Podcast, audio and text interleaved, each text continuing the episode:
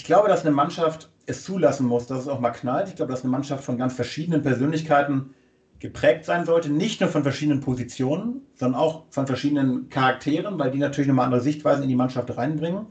Und deswegen, es ist gut, wenn da, wenn die, wenn die Leute sich verstehen. Also eingefahrene Konflikte sind auch kein Ziel, sind auch keine Idee.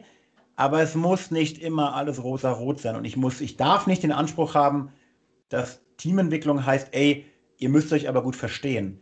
Das entscheidet die Mannschaft eh selber, ob sie nach dem Training, nach dem Spiel noch ein Bier trinken geht. Das ist nicht die Aufgabe des Trainers. Die Aufgabe des Trainers ist es, dass sie Abläufe auf dem Spielfeld klar sind und eine Chance haben, Spiele zu gewinnen. Das ist unsere Aufgabe.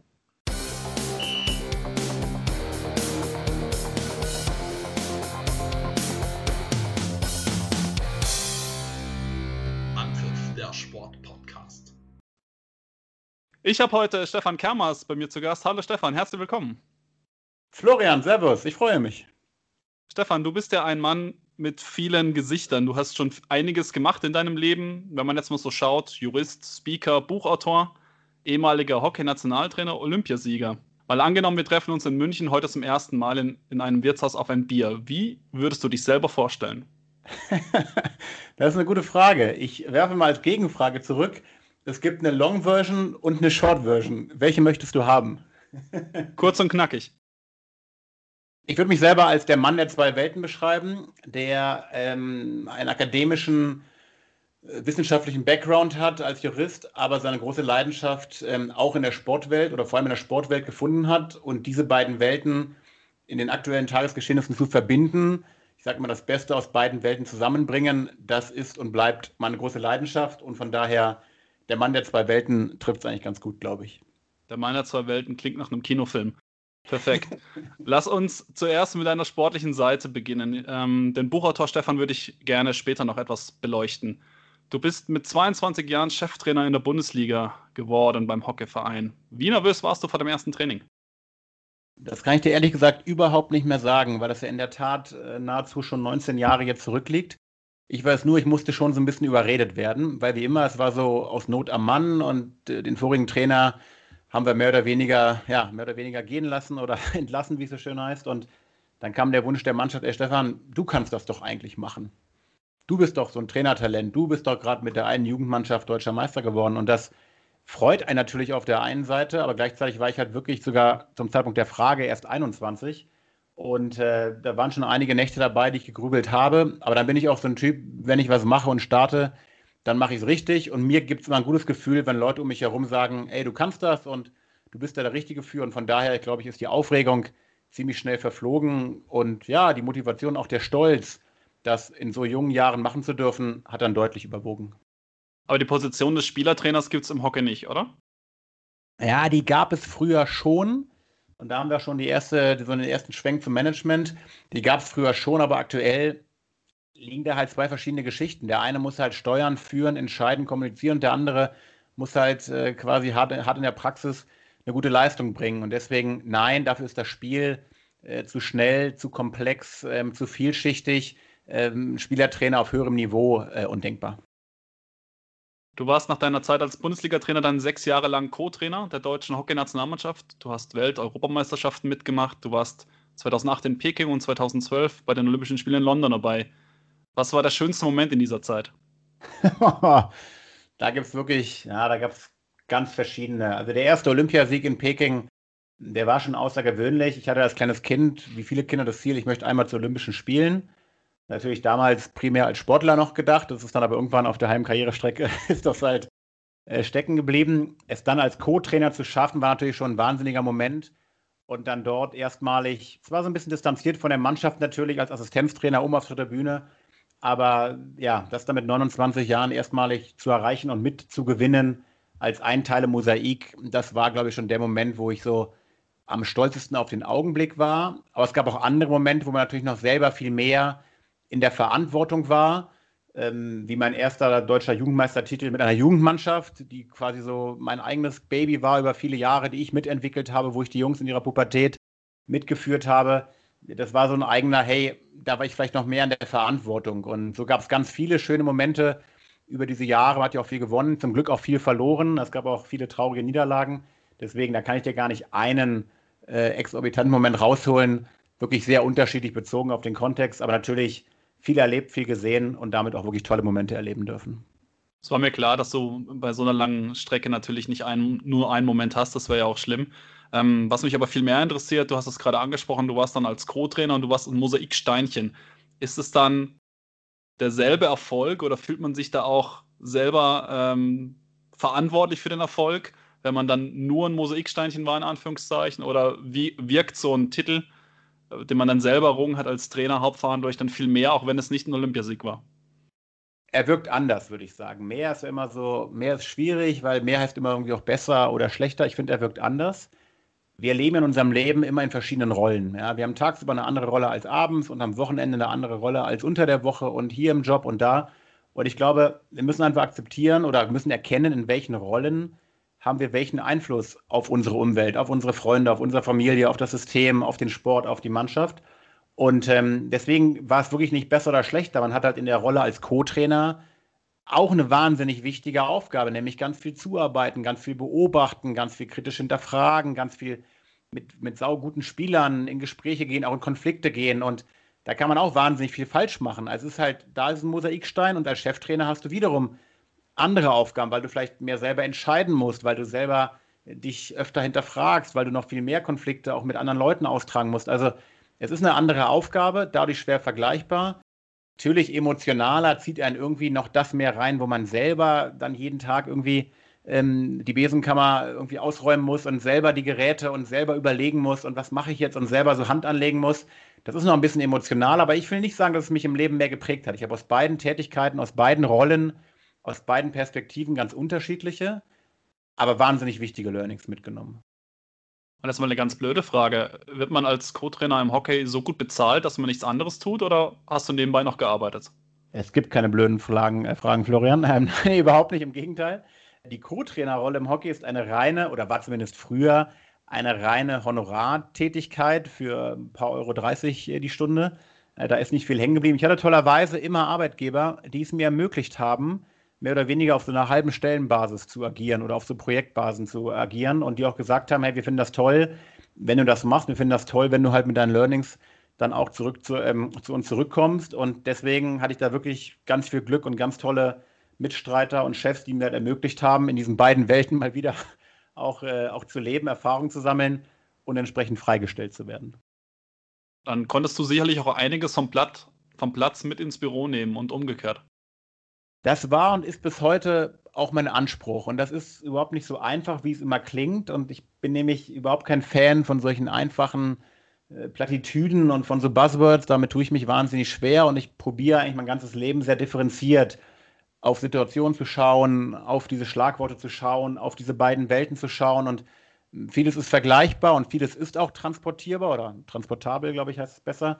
Da hast du völlig recht. Und vieles ist halt einfach auch nicht vergleichbar. Und ja, ich bin so ein Typ, ich war immer schon neugierig und ich beschäftige mich gern mit verschiedenen Dingen im Leben, so, so monokausal, jeden Tag das Gleiche. Da würde ich eingehen, das kann ich überhaupt nicht. Und deswegen, ich gucke immer so, was ich so aufnehmen kann, was ich mitnehmen kann, von wem ich was lernen kann, aus welchen Podcasts, aus welchen Nuggets, aus welchen Zeitschriften, aus welchen Netflix-Serien. Ich bin immer so auf der Suche nach neuen kleinen Inspirationen und das war schon früher so. Und, und so bin ich auch in meiner Persönlichkeit und diese Neugier hat sich bis heute halt aufrechterhalten und äh, Genau, aber immer wieder zu erkennen, was ist übertragbar, was ist eine schöne Story, aber für sich auch völlig okay, dass sie in der einen Welt bleibt und wo kann womöglich die eine Welt von der anderen durchaus profitieren.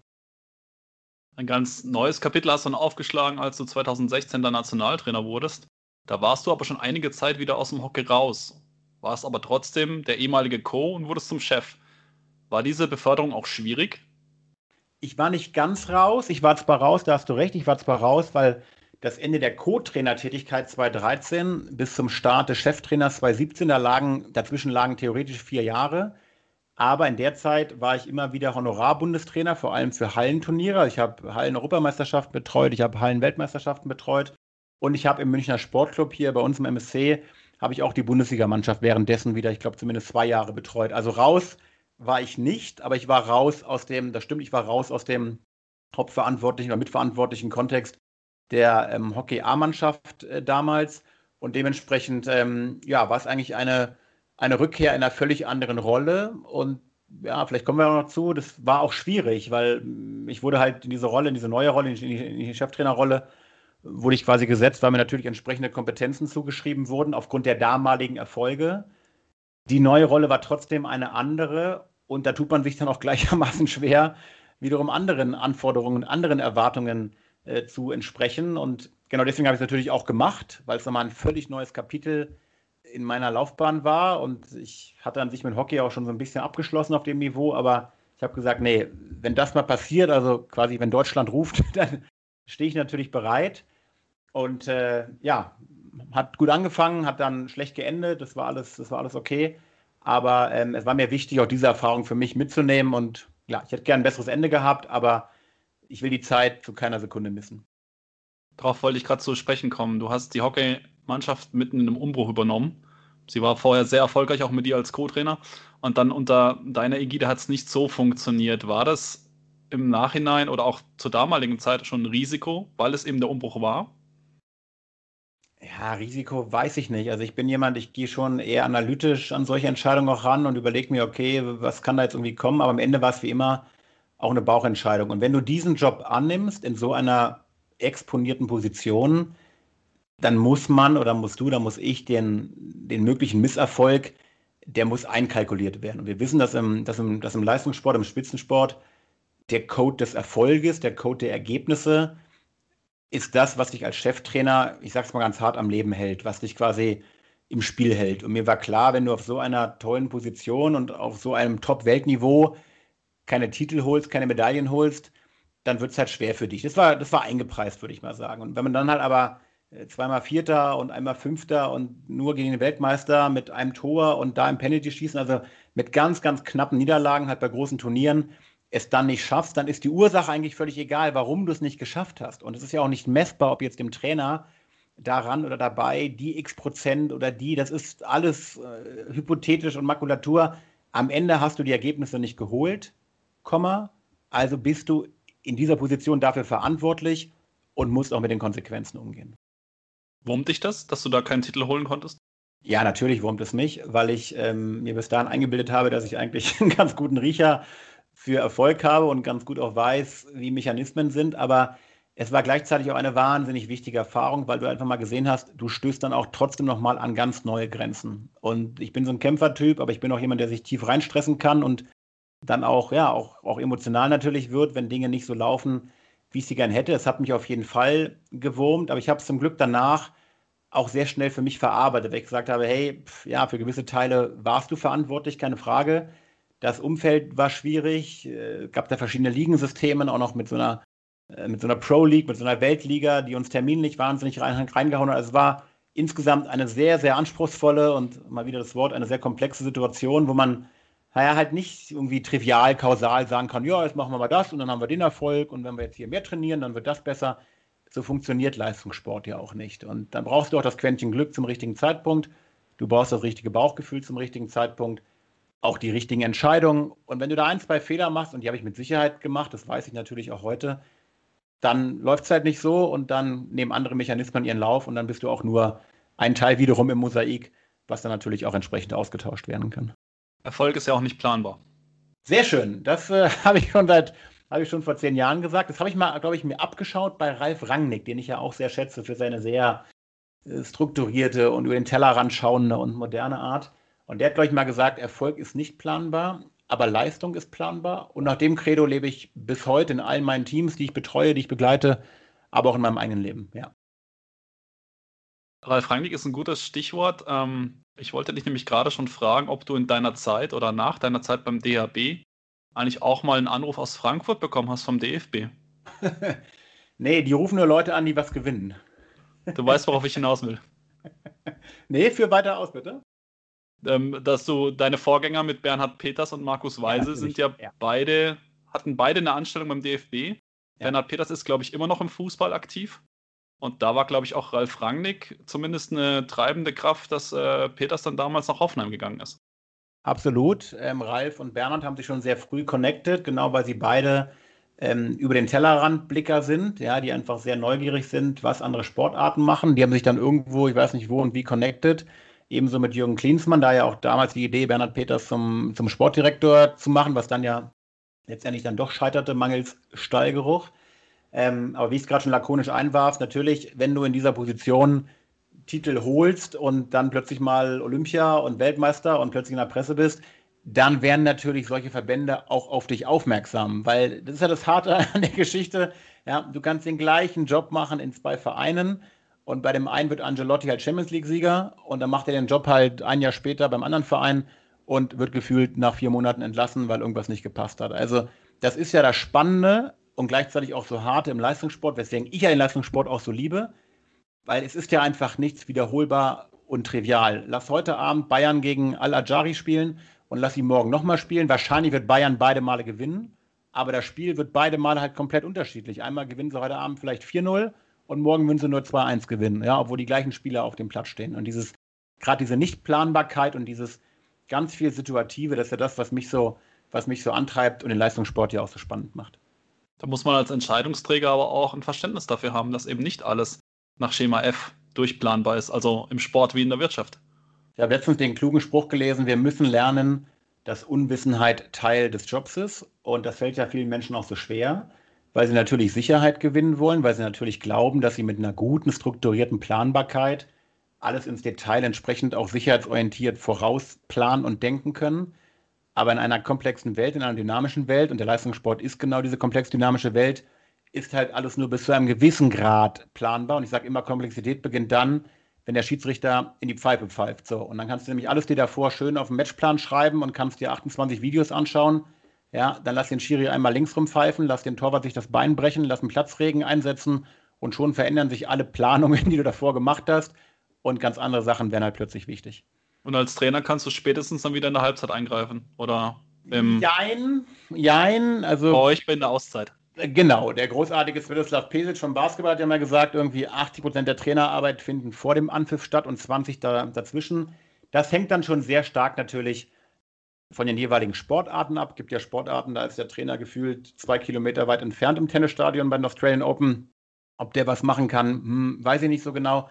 Der Fußballtrainer kann natürlich schon über seine drei bis fünf Einwechslungen und aktives Spielfeldcoaching eingreifen. Wir haben im Hockey sogenanntes Interchanging. Das heißt, wir können theoretisch, wie die Eishockey-Jungs auch, wir können alle drei Sekunden können wir fünf Spieler raufschicken und fünf runternehmen. Also wir haben nochmal die Möglichkeit, in das Spielgeschehen einzugreifen. Wir haben diese sogenannten Auszeiten ganz genau, wo wir der Mannschaft dann nochmal, ja, die hatten wir, die haben wir jetzt nicht mehr, aber wir haben dafür kürzere Viertel mittlerweile. Das heißt, wir können auch in kürzeren Intervallen äh, nochmal Taktik-Input geben. Also das ist sehr unterschiedlich, aber ich, ich entspanne mittlerweile meine Führungskräfte und Trainer, die ich halt begleite, dass sie ihre Einflussmöglichkeiten nicht überschätzen. Sie sollen sie auch nicht unterschätzen, aber sie sollen sie vor allem nicht überschätzen, denn die Dynamik des Spiels ist halt ihre eigene Geschichte und unsere Einflussmöglichkeiten sind doch manchmal sehr viel begrenzter, als wir immer glauben. Ja. Ich finde es immer ein sehr schönes Bild, wenn man beim Handball zuschaut und dann ist eine Auszeit und der Trainer hat die Taktiktafel und brüllt in 50 Sekunden oder wie lange die Auszeit geht, sämtliche Spielzüge rein. Ich weiß gar nicht, ob ich da aufnahmefähig wäre als Spieler super Thema. Ich guck, bin großer Handballfan schon seit vielen Jahren und gerade aus der Trainerbrille liebe ich diese Auszeiten, die da kommen. Und da kann man sich immer aus seinen eigenen Gedanken machen und sich den eigenen, den eigenen Reim draus machen. Jetzt macht es ja auch wieder der Gislason anders als davor der Prokorb und davor hat der Sigurds dann auch wieder anders gemacht und gibt ja ganz spannende Beobachtungen und Studien, was in diesen Halbzeitpausen, in diesen Auszeitpausen bei den Spielern eigentlich ankommt und wahrgenommen wird. Mit ganz tollen Untersuchungen, was sie nach dem Spiel eigentlich noch wissen, was der Trainer in der Halbzeit gesagt hat. Das sind wahnsinnig kurzfristige Elemente, ja, weil die Emotionalität, weil die Umstände, weil der Stress, das Adrenalin natürlich da überall mit reinspielt und deswegen auch so eine wichtige Trainer- und oder Coaching-Führungskräftetätigkeit. Wie schaffe ich es, meine, meine Speech, meine Punkte, meine Klarheit in kurzen Zyklen, in ja, möglichst in wenig Worten bei Umfeldstress klar ins Herz, an den Kopf der Mann und der Frau zu bekommen. Ganz eigenes, schwieriges Thema.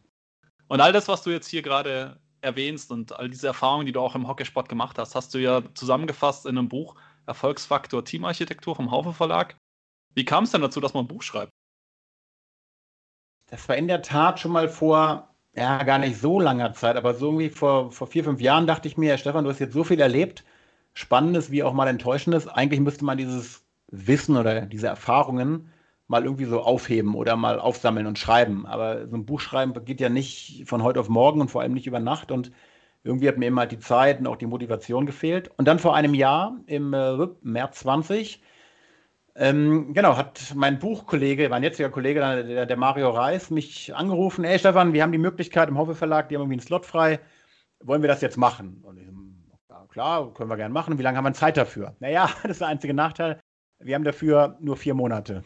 ich so, okay, dann äh, spannend. Ich mag so klare Zielsetzungen. Dann kam natürlich glücklich, unglücklich und dramatisch Corona noch mit dazu. Das heißt, ab April war ja gefühlt Deutschland mehr oder weniger mal kurz äh, in, in, der, in der Ladenschließung. Das hat dann in Anführungsstrichen ganz gut gepasst. Und so haben wir dann innerhalb von ja, eigentlich dreieinhalb Monaten zwischen April und äh, lass mich rechnen, ja, so Juli, so das erste Manuskript runtergeschrieben und den ersten 250 Seiten Aufschlag. Und so kam es dann mehr oder weniger überraschend, dann doch über Nacht äh, zum ersten Buchprojekt. Ich habe es auch gelesen ähm, ist sehr spannend. Du beschreibst da die unterschiedlichen Facetten, die es in der Teambildung zu beachten gilt und verweist auch immer auf deine Zeit als Trainer. Was ich mich aber gefragt habe, kann man eigentlich ein Buch schreiben über Teams, da jede Mannschaft unterschiedlich ist und verschiedene Bedürfnisse und Voraussetzungen hat? Absolut richtig. Deswegen heißt das erste Wort des Buchtitels ja auch Erfolgsfaktor. Und der Buchtitel ist ja an sich schon so ein kleines äh, Paradoxon und ja auch total unfair, weil die Architektur klingt so mechanisch, die klingt so die klingt so linear und genau wie du sagst, immer dann, wenn wir es im Leben mit Menschen zu tun haben, ist halt gerade nichts kausal und linear. Und trotzdem glaube ich, glauben wir, dass es Faktoren gibt, ich nenne sie halt Erfolgsfaktoren oder Erfolgsprinzipien, die die Wahrscheinlichkeit erhöhen, dass Dinge funktionieren. Und deswegen glaube ich ja auch, wie vorhin schon gesagt, nicht Erfolg ist planbar, aber unsere Aufgabe als Trainer, als Führungskraft ist es halt, dass Erfolg wahrscheinlich gemacht wird. Und dieses Buch soll an sich eine, eine Sammlung an Ideen, an, an Denkwerkzeugen, an Prinzipien sein, um Erfolg wahrscheinlich zu machen. Und das betonen wir auch, dass es kein Malen nach Zahlen Architekturbuch ist. Und wenn du diese acht Schritte richtig ausführst, dann hast du morgen dein Superteam. Das wäre nicht nur falsch, es wäre auch äh, völlig banal gedacht, sondern es gibt verschiedene Mosaiksteine und auf die gilt es unseres Erachtens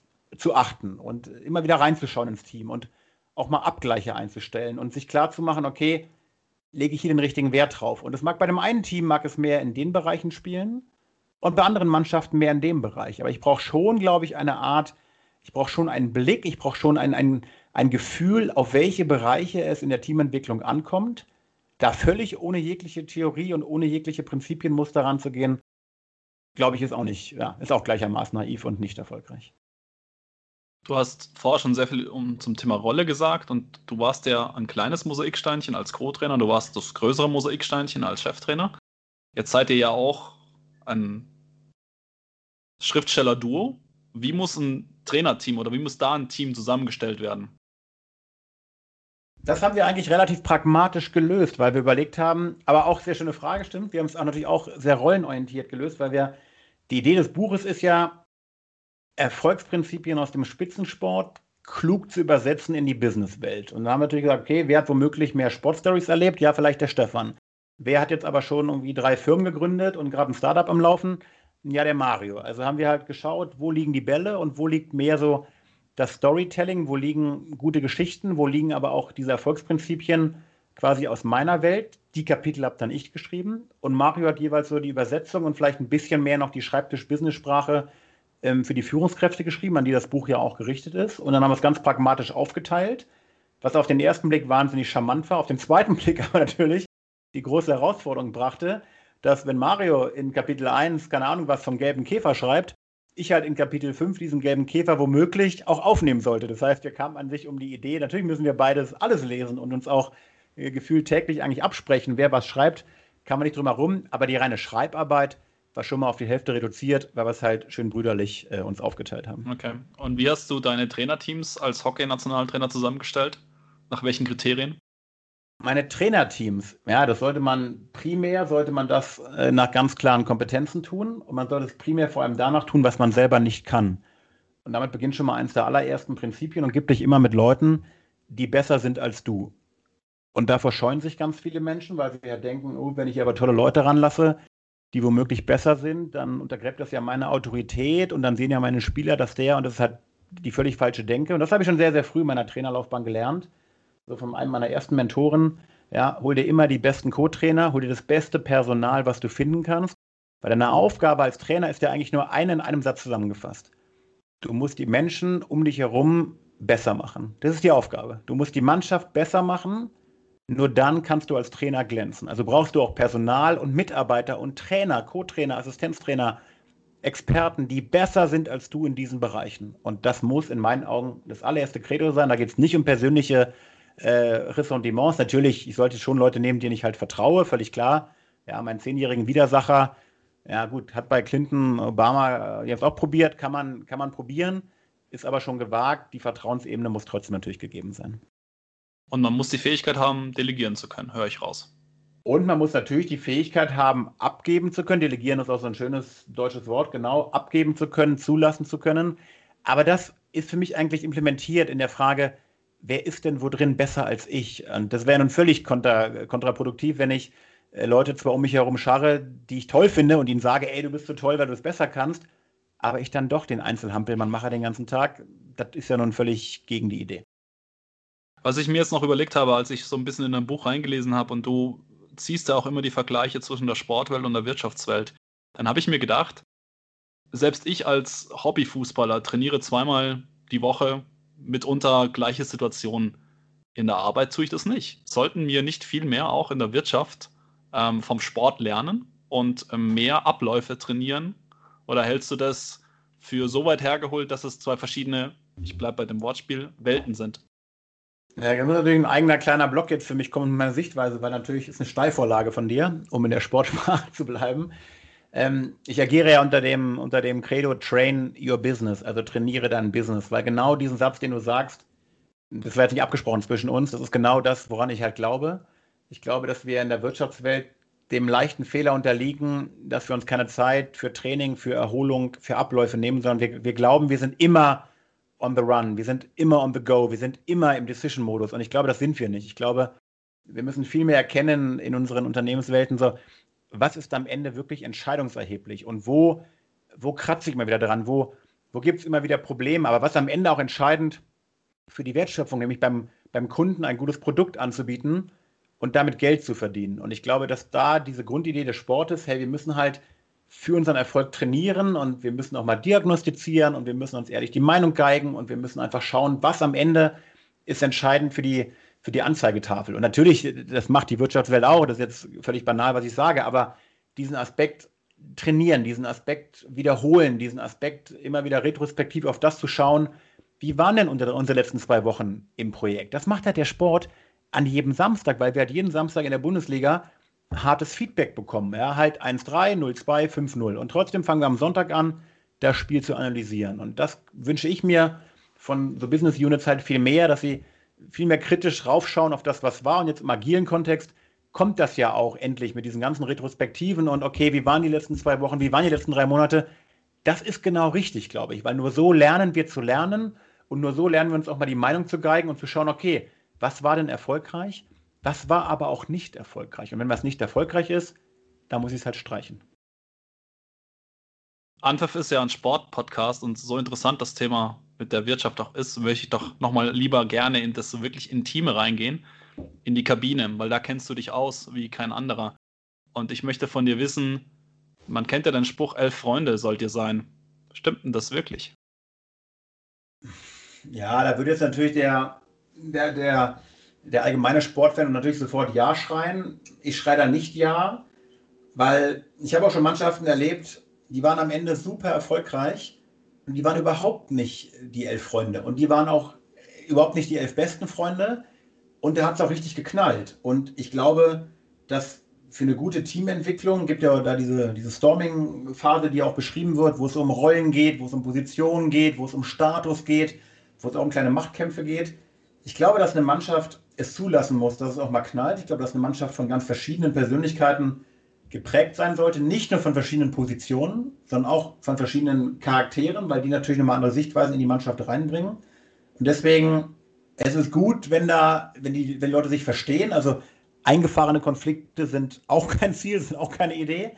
Aber es muss nicht immer alles rosa-rot sein. Und ich muss, ich darf nicht den Anspruch haben, dass Teamentwicklung heißt, ey, ihr müsst euch aber gut verstehen das entscheidet die Mannschaft eh selber, ob sie nach dem Training, nach dem Spiel noch ein Bier trinken geht. Das ist nicht die Aufgabe des Trainers. Die Aufgabe des Trainers ist es, dass sie Abläufe auf dem Spielfeld klar sind und eine Chance haben, Spiele zu gewinnen. Das ist unsere Aufgabe. Aber das heißt, wenn du einen Konflikt innerhalb der Mannschaft feststellst, ist dann da der Kapitän derjenige, der es lösen muss? Oder würdest du da als Trainer gar nicht in diese intime Situation hineingehen? Spannendes Thema, super Thema. Ich würde probieren, oder also erstmal wie immer, Einzelfall, keine allgemeingültige Aussage möglich. Gleichzeitig würde ich immer erstmal probieren, Konflikte dahin zu delegieren oder von den Leuten lösen zu lassen, die die Konflikte auch haben. Denn genau wie du sagst, als Trainer kriegst du ja zum Glück nicht alles mit. Du weißt nicht genau, woher, warum die beiden sich jetzt nicht, ob der schon früher mal oder ob es da um eine Frau geht, ob es da um die Position geht, ob es da nur um Status. Na, I don't know, keine Ahnung. Also ich würde immer probieren, das möglichst lange von den Protagonisten aushandeln zu lassen. Genau dafür gibt es eine Mannschaftsstruktur. Ja, es gibt ja nicht nur den Kapitän, das ist so ein Bild von vor 50 Jahren, es gibt den einen Kapitän und der hat die Binde. Ich glaube, ja, dass eine Mannschaft immer ein Führungsteam benötigt, ein, ein, ein Team von Führungsspielern, die Stärken in verschiedenen Bereichen haben. Der eine vielleicht mehr taktisch, der andere mehr sozial, der dritte mehr energetisch, der vierte mehr im Umfeld, der fünfte im Socializing, I don't know. Ja, also und eine gute Mannschaft macht das auch selber mit sich aus. Und eine gute Mannschaft kommt überhaupt nicht zum Trainer hingerannt und ey, hier der Klaus oder die Susanne, ja, der, nee, Freunde, löst das mal selber. Das ist nicht meine Aufgabe. Konflikte dürfen sich nur nicht verfestigen, wenn wir merken, hey, wir holen nicht die komplette Energie aus der Truppe raus, weil da irgendwas drinsteckt, weil uns hemmt, weil da Energie geklaut und nicht gegeben wird. Da muss ich schon überlegen, mit welcher Toolbox, mit welchen, mit welchen Gesprächstechniken, mit welcher Art der Provokation, mit welcher Art der Intervention gehe ich da als Trainer rein. Aber erstmal, solange es geht, nach meinem Dafürhalten, Problem bei denen lassen, die es haben und denen auch klar machen, so Freunde, klärt das jetzt hier mal, ja, macht das mal für euch bitte eine Geschichte draus, aber wir brauchen euch in drei Wochen und bis dahin ist das Ding vom Tisch. Ist jetzt total vereinfacht dargestellt, das weiß ich, so einfach ist die Welt nicht, aber von der Denke her, sich nicht jeden Konflikt zu eigen machen, sondern sagen, hey, ja, erstmal deren Problem und noch ist es nicht mein Problem. Hattest du in deiner Sportlerkarriere jemals die Situation, wo du eingreifen musstest? Brauchst keine Namen nennen, aber. Ja, die hatte man natürlich. Ähm, vor allem, wenn es um dieses Verfestigen geht, wenn du einfach merkst, da stoßen Welten aufeinander oder liegt einfach wirklich was, was, was Tiefes drin, dann muss man da schon rein. Dann ist natürlich die Frage des Zeitpunktes, wann geht man in so einen Konflikt rein, wie geht man da rein, mit welchem Ziel geht man da rein, welches Risiko liegt auch auf der Strecke. Muss ja auch klar sein, das heißt ja nicht nur, weil ich da irgendwie reingehe in den Konflikt, dass danach alles Friede, Freude, Eierkuchen ist, überhaupt nicht. Mit welcher Zielidee äh, geht man da rein? Zum Glück hatte ich es wirklich nicht so häufig, weil ich immer sehr vernünftige, sehr anständige, sehr teamorientierte ähm, vor allem Jungs in meinen Mannschaften hatte. Aber klar, je älter wir werden, ja, desto anspruchsvoller werden die Menschen, desto mehr haben die, haben die um die Backe in ihrem Privatleben auch noch. Also im Kinder-Jugendbereich, da, da geht das irgendwie alles noch. Da hat mal jeder irgendwie schlechte Laune und jeder ist mal eingeschnappt und die Schulnoten waren schlecht, aber da ist die Welt ja noch in Ordnung. Aber sobald es dann so in Richtung Volljährigkeit geht und Erwachsenentum, liegen ja doch viele verschiedene Themen auf der Straße. Und ich habe letztens so einen schönen Spruch äh, gelesen, der ist da völlig richtig so die Andersartigkeit, die Unterschiedlichkeit der Menschen ist erstmal die Regel. Und die Harmonie ist an sich die Ausnahme. Und das finde ich eigentlich ganz schön. Also wir dürfen uns von Konflikten überhaupt nicht überraschen lassen, weil wir sind erstmal alle unterschiedlich. Und es ist erstmal ganz normal und gut, dass wir unterschiedlich sind. Und wenn es halt mal einen Konflikt gibt, weil A denkt anders als B, gibt es erstmal Lösungen und gibt es erstmal die Möglichkeit, hey, das könnt ihr für euch klären. Es muss noch nicht alles mit einer Friedenspfeife gelöst werden die sollen zusammen Sport machen, die sollen zusammen in die gleiche Richtung laufen, die sollen sich den Ball zuspielen. Das ist meine Aufgabe als Trainer. Ob die sich danach zur Hochzeit gegenseitig einladen, ist nicht meine Aufgabe. Das hast du sehr schön gesagt und es deckt sich so ein bisschen mit einem Zitat, das ich bei der Vorbereitung auf dieses Interview gefunden habe. Ähm, ich würde es mal sagen und du kannst raten, wer es gesagt hat. Mhm. Freilich muss ich Dummheiten verhindern, aber doch nicht alle. Wer meint, er könne alle Dummheiten wegtrainieren, der ist ein Dummkopf. Ja, Gute Frage. Schlaues Zitat. Kann ich dir nicht sagen. Ich habe es noch nicht gehört, witzigerweise. Ich kenne auch ein paar, aber das habe ich noch nicht gehört. Nee. Sepp Herberger. Ah, okay, interessant. Ja, super. Also nicht nur elf Freunde müsst ihr sein, sondern auch äh, lasst die Dummen die Dummen sein, wenn es äh, der Teamchemie hilft. Ja, und davon müssen wir uns ja eh trennen. Das passt ja auch so wunderbar in die, in die Trainerwelt. Wir müssen uns davon trennen, dass wir Leute erziehen wollen. Wir müssen uns davon trennen, dass wir Verhaltensweisen aktiv verändern können. Wir müssen uns davon trennen, dass wir dass wir Charaktere verändern können. Das ist nicht unsere Aufgabe. Unsere Aufgabe ist, dass die alle in den, in die gleiche Richtung laufen und einen Korb erzielen können oder ein Handballtor werfen können oder den Ball ins Tor kicken können. Das ist unsere Aufgabe. Dafür werden wir bezahlt, dafür bleiben wir im Job. Das treibt uns an. Und das auf dem Weg, der natürlich verschiedene Jungs und Mädels verschiedenartig diese Ziele erreichen wollen und dass da auch Egoismen auf dem Weg liegen und dass da auch Druck drin liegt und dass da auch elterliche Sozialisierung drin liegt. Das ist völlig alles völlig, völlig klar und normal und dass da auch verschiedene, ja, auch verschiedene Backgrounds hinterliegen mit Gymnasialabschluss und vielleicht nicht und vielleicht auch andere, andere IQs hinterlegen. Das ist völlig normal und wir dürfen uns nicht erheben und da irgendwie pädagogisch da die Leute noch toller und schlauer und erziehen wollen. So, das ist völlig verbeutete Liebes. Also ich habe meine Leute und in die will ich auch investieren und die sind mir auch wichtig und das merken die auch. Die merken ja, ob ich mich als Trainer um sie kümmere und das wertschätzen die auch total. Aber ich darf nicht den Anspruch haben, bei so einer 25er Truppe die menschlich alle besser zu machen. Das ist, klappt nicht und darf gar nicht die Aufgabe sein. Der angesprochene Herberger war ja ein großer Trainer, der, ich habe ihn natürlich nicht kennengelernt, aber so nimmt man ihn wahr, natürlich mit Respekt dann auch äh, die Kabine für sich gewonnen hat. Mittlerweile gibt es andere Trainer, die mehr kumpelhaft auftreten oder die über die Emotionalität kommen. Wie hast du die Kabine gewonnen? Ah, gute Frage. Müssen wir mal, mal, die, mal die Spieler fragen, wie man die Kabine gewonnen hat.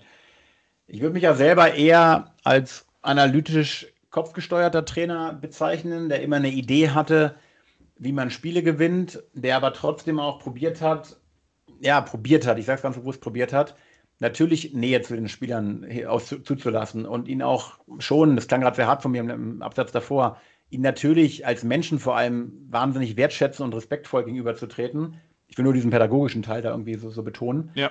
Am Ende der Geschichte entscheiden die Spieler, ähm, ob sie dem Trainer folgen. Das ist auch, finde ich, ein ganz, wichtig, ganz wichtiges Learning aus meiner Laufbahn, diesen Anspruch zu haben, ja, wenn ich jetzt das mache und wenn ich jetzt da besser werde, dann gewinne ich die Kabine und dann folgen die mir.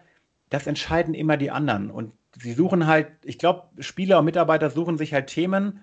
Warum ist dieser Trainer mit uns erfolgreich? Was kann der? Warum vertraue ich dem?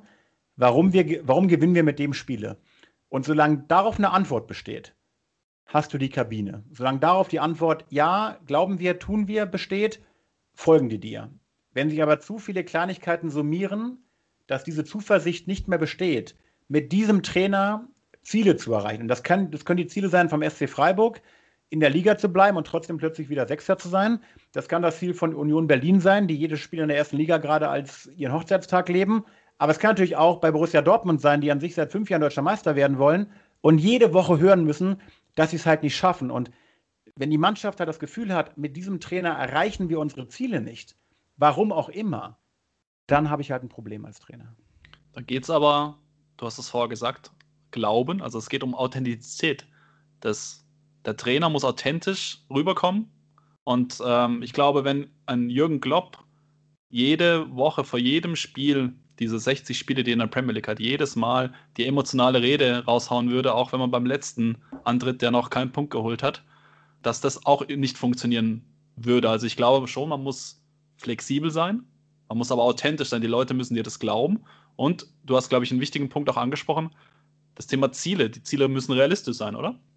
Ich würde davor gerne einmal kurz reingerätschen, weil ich mich mit diesem Wort authentisch so schwer tue. Und ich habe es auch gestrichen gegen mich. Ich glaube nicht, dass wir authentisch sein müssen. Dazu zwei kurze Aspekte. Zum einen, ob wir authentisch sind, Florian, entscheiden immer die Menschen um uns herum. Und nicht wir selber. Es bringt nichts, wenn ich mir einrede, hey, ich muss authentisch sein. Denn der eine auf der Straße sagt, ey, cooler Typ, ja, mega lässig. Und die andere sagt, oh Gott, was ist denn das für ein Spießer? Also mit dem gleichen Verhalten sorgen wir bei Menschen für unterschiedliche Wahrnehmungen, weil Kommunikation immer beim Empfänger entsteht und nicht bei uns. Und deswegen, ich habe das Wort eingetauscht, zweiter Aspekt, gegen souverän. Denn authentisch wäre ja auch, dass ähm, der Fußball-Bundesliga-Trainer am Freitagabend nach der Niederlage sich hinstellt und innerlich glaubt, oh Gott, das war jetzt der Abstieg wenn er das aber sagt beim Sky-Mikrofon am Freitagabend, obwohl noch vier Spieltage zu spielen sind, dann wäre das zwar wahnsinnig authentisch, aber es wäre wahrscheinlich auch dumm. Und deswegen sage ich, wir Trainer müssen nicht authentisch sein. Das ist so, ein Ruf seit vielen Jahren, aber ich glaube, der ist falsch.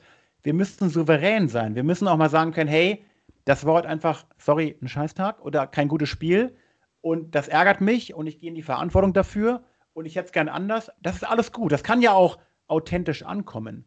Aber als Trainer brauchen wir immer auch eine Antwort auf die Zukunft. Immer. Und das nervt manchmal, aber das ist halt souverän. Beispiel: Olympia-Hockeyturnier, da sind das Halbfinale und Finale Freitag und Sonntag. Bei einer Weltmeisterschaft sogar Samstag und Sonntag. Also binnen 24 Stunden ja, spielst du womöglich zwei entscheidende Spiele. Wenn du Samstag aber verlierst und Sonntag noch Bronze gewinnen kannst, dann stell dich mal vor die Mannschaft und sag: So, wir haben jetzt leider unseren Lebenstraum gerade nicht erreicht, weil Gold können wir nicht mehr gewinnen. Ich bin jetzt traurig, ich gehe jetzt ins Bett. Nein, das ist nicht die Aufgabe. Die Aufgabe ist souverän, den nächsten Schritt einzuleiten. Und natürlich, der Klopp ist, der wird auch mal gefragt und der hat ja auch schon tausendmal gesagt, ey Freunde, ich mache nicht jeden Freitag, jeden Sonntag, jeden Dienstag hier den Premier League Regentanz und motiviere meine Spieler. Das ist auch nicht die Aufgabe. Das, das, das geht auch gar nicht. Ich glaube, in dieser Klasse, da musst du mal einen Rhythmus finden, einfach, da müssen sich Automatismen einstellen. Du musst eine Mannschaft führen und ja auch da, da, dahin entwickeln, dass die selber Dienstag, Freitag, Sonntag diesen Rhythmus spielen kann. Als Trainer hast du gar nicht die Chance, da 24-7 den Regentanzmacher zu spielen. Das ist auch unrealistisch. Aber sie folgen dir insofern, weil sie an dasselbe Ziel glauben. Ja, absolut, genau. Guter Punkt, den habe ich gerade in, in meinem Monolog, habe ich den vergessen, ganz genau. Die gemeinsame Idee, irgendwo hinzuwollen, die gemeinsame Idee, was können wir aus dieser Truppe rausholen? Ich sagte, ich habe den schönen Satz auch gelesen, Menschen wollen Teil einer Erfolgskultur sein. Also Menschen haben Bock, gemeinsam mit anderen Menschen etwas zu gewinnen. Das ist der Glaube, der uns antreibt. Deswegen gehen wir auf den Fußballplatz. Deswegen unterschreiben wir Profiverträge. Deswegen gehen wir in die Arbeit. Weil wir Lust haben, weil wir daran glauben, dass wir mit anderen Menschen ein erfolgreiches Projekt wuppen können. Und wenn mir der Trainer das, das Gefühl gibt, ja, wir haben ein Ziel, das passt für uns und da wollen wir hin und das macht richtig Bock. Und deswegen gibt es ja auch diese berühmten, der hat einen Lauf. Guck dir den VfL Wolfsburg gerade an. Ja, die haben, die haben gerade einen Lauf. Ich finde nicht, dass sie jetzt den überragenden tollen Fußball spielen oder jetzt die haben eine tolle Mannschaft gerade, aber ich finde, dass die halt gefühlt über ihren Verhältnissen gerade spielen. Aber natürlich haben sie halt gerade einen Lauf, weil sie halt selbstbewusst merken, wie Automatismen laufen, weil sie ohne Angstkultur spielen, weil sie halt, ja, weil sie ihren, ihren Weghorst vorne haben, der die Buden macht, weil sie einen guten taktischen Trainer haben. Also da läuft halt irgendwie alles und plötzlich performe ich auch mal over. Aber die haben alle gerade Bock, einer erfolgreichen Kultur zu sein. Und das ist schon das Umfeld, das Gefühl, was ein Trainer schaffen muss, völlig außer Frage wenn wir gerade so viel über Gefühl, über Nähe zu den Spielern sprechen, ist eine fiese Frage. Welche Rolle spielt denn Taktik dann überhaupt noch? Ich glaube, dass der gute Trainer, das gute Trainerteam immer noch und immer noch gleichermaßen auf beiden Ebenen agieren muss, aber es hat sich ein bisschen verändert. Ich würde mal ganz provokativ behaupten, auch wenn ich halt vor, keine Ahnung, vor 60 Jahren noch nicht gelebt habe, dass früher die Sachebene, also quasi bin ich ein guter Trainer, bin ich ein guter Fußballlehrer, bin ich ein guter Taktiker, dass die mehr entscheidend oder entscheidender war, als diese, ich nenne sie jetzt mal nicht provokativ, aber so diese, diese Social Skill, diese Menschenfänger, diese, diese empathische, diese emotionale Ebene. Das hat sich schon ein bisschen gedreht, weil ich nehme nicht mehr wahr, dass Trainer entlassen werden, weil sie keine Ahnung haben. Vor allem nicht in den Sportbereichen, wo wir beide uns äh, als Fan irgendwie aufhalten, im Basketball, im Handball, im Fußball, wie auch immer das sind ja alles richtig gute Fußballlehrer. Die haben ja alle richtig Ahnung. Aber wenn du halt mal liest, warum es danach irgendwie Ärger und Stunk gibt, da liest ja keiner, ja, der hat jetzt irgendwie achtmal die falsche Entscheidung getroffen, sondern da geht es ja ganz häufig um menschliche Themen. Er hat ja, die Kabine erreicht, verloren. Der erreicht uns nicht mehr, der hat die Kabine verloren. Ja, der Favre ist nicht emotional genug. Ja, das wusste jeder, dass der nicht so ist. Aber als Grund wird es jetzt halt angeführt, irgendwie zwei Jahre später. Das war vor zwei Jahren schon klar, dass das jetzt nicht der Kloppo und der Südkurven-Tänzer oben ohne ist. Das ist doch völlig, ist doch völlig klar. So, aber es kommt halt immer mehr in dieser so wahnsinnig dynamischen und anspruchsvollen Sportwelt und dann kommt wieder die Presse und wieder acht Interviews und wieder hast du Druck und die Presse schreibt wieder. Du musst schon ein guter Moderator gerade sein vor allem musst du einer sein, ja, der halt kommunikativ mit den Leuten, denen immer wieder das Gefühl gibt, ey Freunde, kriegen wir hin. Ja, hier und die Idee und da die Anpassung und da zum Watch hin am Ende wissen wir ja auch nicht genau, was in der Kabine passiert und was die vor dem Spiel und nach dem Spiel. Das ist ja auch viel Spekulation, das macht ja auch Spaß, Stammtischgelaber, da ein bisschen irgendwie drüber hinweg ähm, zu erzählen. Aber ich glaube, dass die erfolgreichen Trainer wirklich darin gut sind, eine klare Ansprache an die Mannschaft zu verbinden mit einer Erfolgsidee, wie wollen wir diesen Sport erfolgreich ähm, trainieren und trotzdem diese menschlich, emotional, empathische Ebene klar zu leben hey, ich nehme dich als Mensch, so wie du bist. Robert Lewandowski nehme ich dich ernst, ja, weil du ein toller, toller Sportler bist. Und trotzdem hast du dich gleichermaßen an diese und jene Regeln oder auch Prinzipien zu halten, die zu unserer Spielidee passen. Und diese so leicht klingende Mischung, habe ich auch im Buch mal beschrieben, so als dieses Hard Love Leadership, so auf der einen Seite eine klare Idee von der Frage, wie können wir, wie wollen wir erfolgreich sein, aber natürlich mit der Wertschätzung über den Menschen, hey, es geht mir hier um dich und ich will, dass wir beide gemeinsam, du und ich, Florian, dass wir gemeinsam Teil dieser Erfolgsgeschichte sind. Und das ist auch ein Gefühl, was ich aus was ich irgendwie ausstrahlen muss. Und vor allem muss ich es auch leben. Denn wir wissen es ja auch, wenn ich halt äh, selber Wasser predige, aber heute Abend halt Gin, Gin Tonic saufe, dann glaubt mir morgen halt keiner und dann verliere ich die Kabine erst recht. Gin Tonic ist ein gutes Stichwort. Ähm, wir haben uns am Anfang dieses Gesprächs in ein Münchner Wirtshaus begeben. Jetzt würde ich zum Schluss unseres Gesprächs nochmal gerne dahin zurückgehen und würde von dir gerne wissen, mit wem würdest du gerne mal ein Bier trinken gehen? Ja, ich würde in der Tat äh, so mit zwei Kategorien von Menschen mal ein Bier trinken. Einerseits natürlich mal so ganz erfolgreichen und spannenden ähm, Trainerpersönlichkeiten. Ja, da denke ich natürlich äh, an, so einen, an so einen Tuchel oder an so einen Klopp oder ja, auch an so Basketballtrainergrößen, so Jackson oder Pat Riley, also so Leute, die, die über einen langen Zeitraum wirklich einfach mit namhaften und auch schwierigen Spielern offensichtlich schwierigen Spielern großartige Erfolge erzielt haben und wie sie das über die Zeit so geschafft haben. Aber auch gleichermaßen diese unfassbar kreativ innovativen Wirtschaftsbosse wie so ein, wie so ein Elon Musk oder so ein Jeff Bezos, die von so einer klaren Vision getrieben sind und wie die das halt so schaffen, diese Vision tagtäglich in so einer hoch anspruchsvollen Welt zu leben. Das sind so Menschen, die fände ich total spannend. Und deswegen wäre es so eine Mischung aus Elon Musk und Jürgen Klopp. Mit Elon Musk und Jürgen Klopp auf dem Bier. Hört sich nicht schlecht an. du hast gefragt, was ich mir wünsche und heute Abend war einfach mal wunschstark im Wissen, dass es wahrscheinlich äh, eher unrealistisch ist. Perfekt. Stefan, vielen lieben Dank für das tolle Gespräch. Ich habe äh, sehr viel gelernt. Das hat mir sehr viel Spaß gemacht. Danke dir vielmals. Florian, vielen Dank. Die Zeit ist in der Tat verflogen, wie ich hier gerade sehe. Und ich hoffe, es war die eine oder andere Anekdote und Inspiration dabei. Und äh, ja, viele Grüße und äh, auf bald.